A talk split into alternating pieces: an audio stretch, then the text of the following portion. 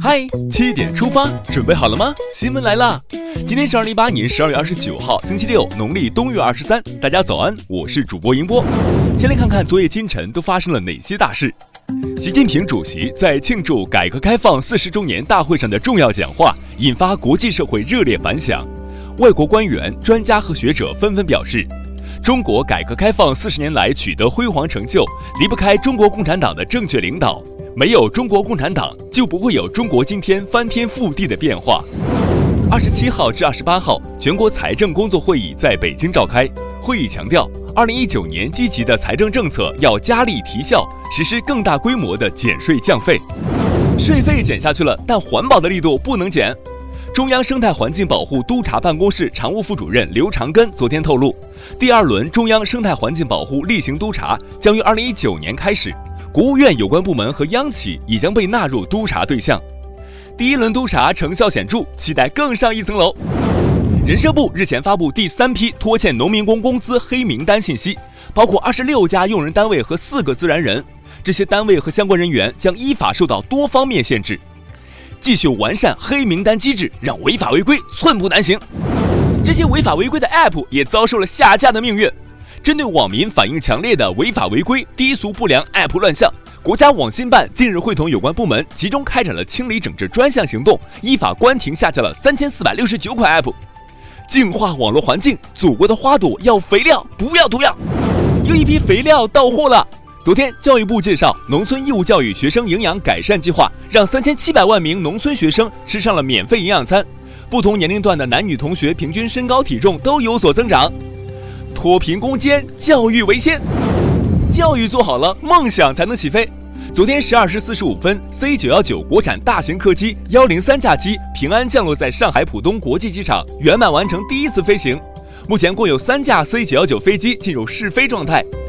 今日一小步，未来一大步，期待。下面关注总台独家内容。昨天，中央广播电视总台与中国电信、中国移动、中国联通及华为公司在北京共同签署合作建设 5G 新媒体平台框架协议，在中央广播电视总台启动建设我国第一个基于 5G 技术的国家级新媒体平台。接下来关注一组国内资讯：北京黄黄蓝幼儿园虐童案日前在北京市朝阳区人民法院一审宣判，被告人刘亚楠以虐待被看护人罪被判处有期徒刑一年六个月。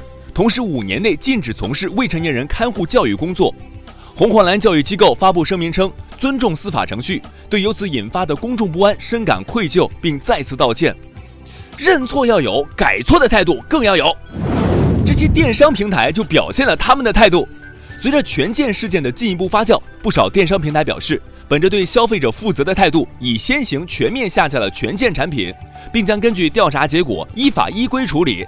昨天进驻权健的联合调查组组长表示，经查，权健部分产品涉嫌存在夸大宣传问题，其他问题仍在调查中，静待调查结果。调查结果还不清楚，但保健品市场将面临整顿。国家中医药管理局日前召开专题会议，要求各级主管部门针对发布中医医疗广告、培训、保健服务及产品等开展全面排查和梳理，对发现的违法违规行为从严从速处理。要传承经典，也得去其糟粕，更不能打着幌子招摇撞骗。这会儿招摇撞骗的人贩子是走到头了。昨天上午，广州市中级人民法院对一起拐卖儿童案进行一审公开宣判，张威平、周荣平两人被判处死刑，杨朝平、刘正红两人被判处无期徒刑，陈寿碧被判处有期徒刑十年。案涉九名幼儿，至今下落不明。没下雪还想玩雪的朋友们注意了。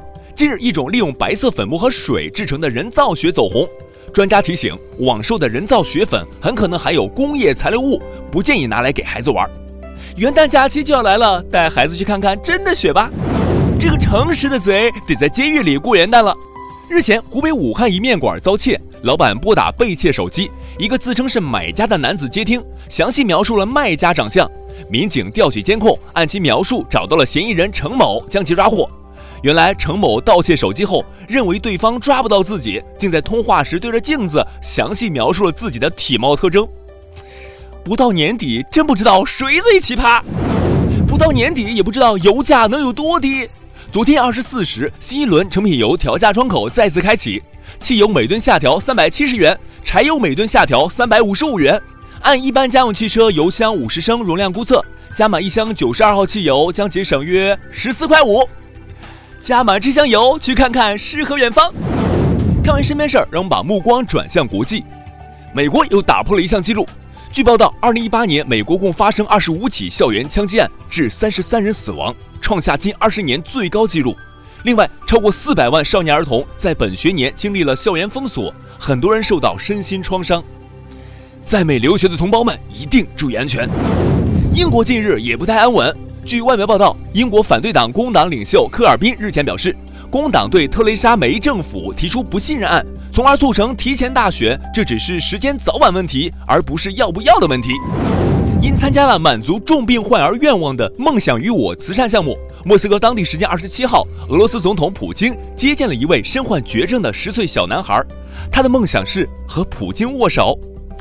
暖心，你相信这个世界上有外星人吗？当地时间二十七号晚上，纽约皇后区上空出现了令人毛骨悚然的蓝色亮光，照亮了整个城市的夜空。很多不明真相的网友在社交媒体上疯狂转发，并猜测是外星人入侵。但纽约警方随后辟谣称，当地一工厂发生变压器爆炸事故，蓝色亮光是变压器爆炸造成的结果。场面太震撼，真有外星人也会被吓一跳吧？接下来是今天的每日一席话：苟日新，日日新，又日新。二零一四年六月九号，中国科学院第十七次院士大会、中国工程院第十二次院士大会隆重开幕。习近平总书记出席会议并发表重要讲话。他在讲话中引用“苟日新，日日新，又日新”等古语，指出创新精神是中华民族最鲜明的禀赋。苟日新，日日新，又日新。这句话出自《礼记·大学》，原是商朝开国君主商汤刻在玉盆上，用以激励自己自强不息、不断创新的景词。本意是指，如果每天能洗净肌肤上的污垢，就应天天坚持。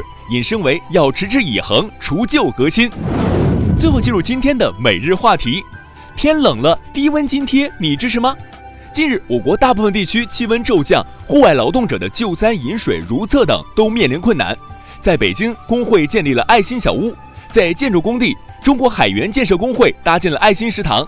专家表示，对劳动者的保护应冷热兼顾，既要有高温津贴，也要有低温津贴。你觉得哪些职业最应该享受到低温津贴呢？一起来聊聊吧。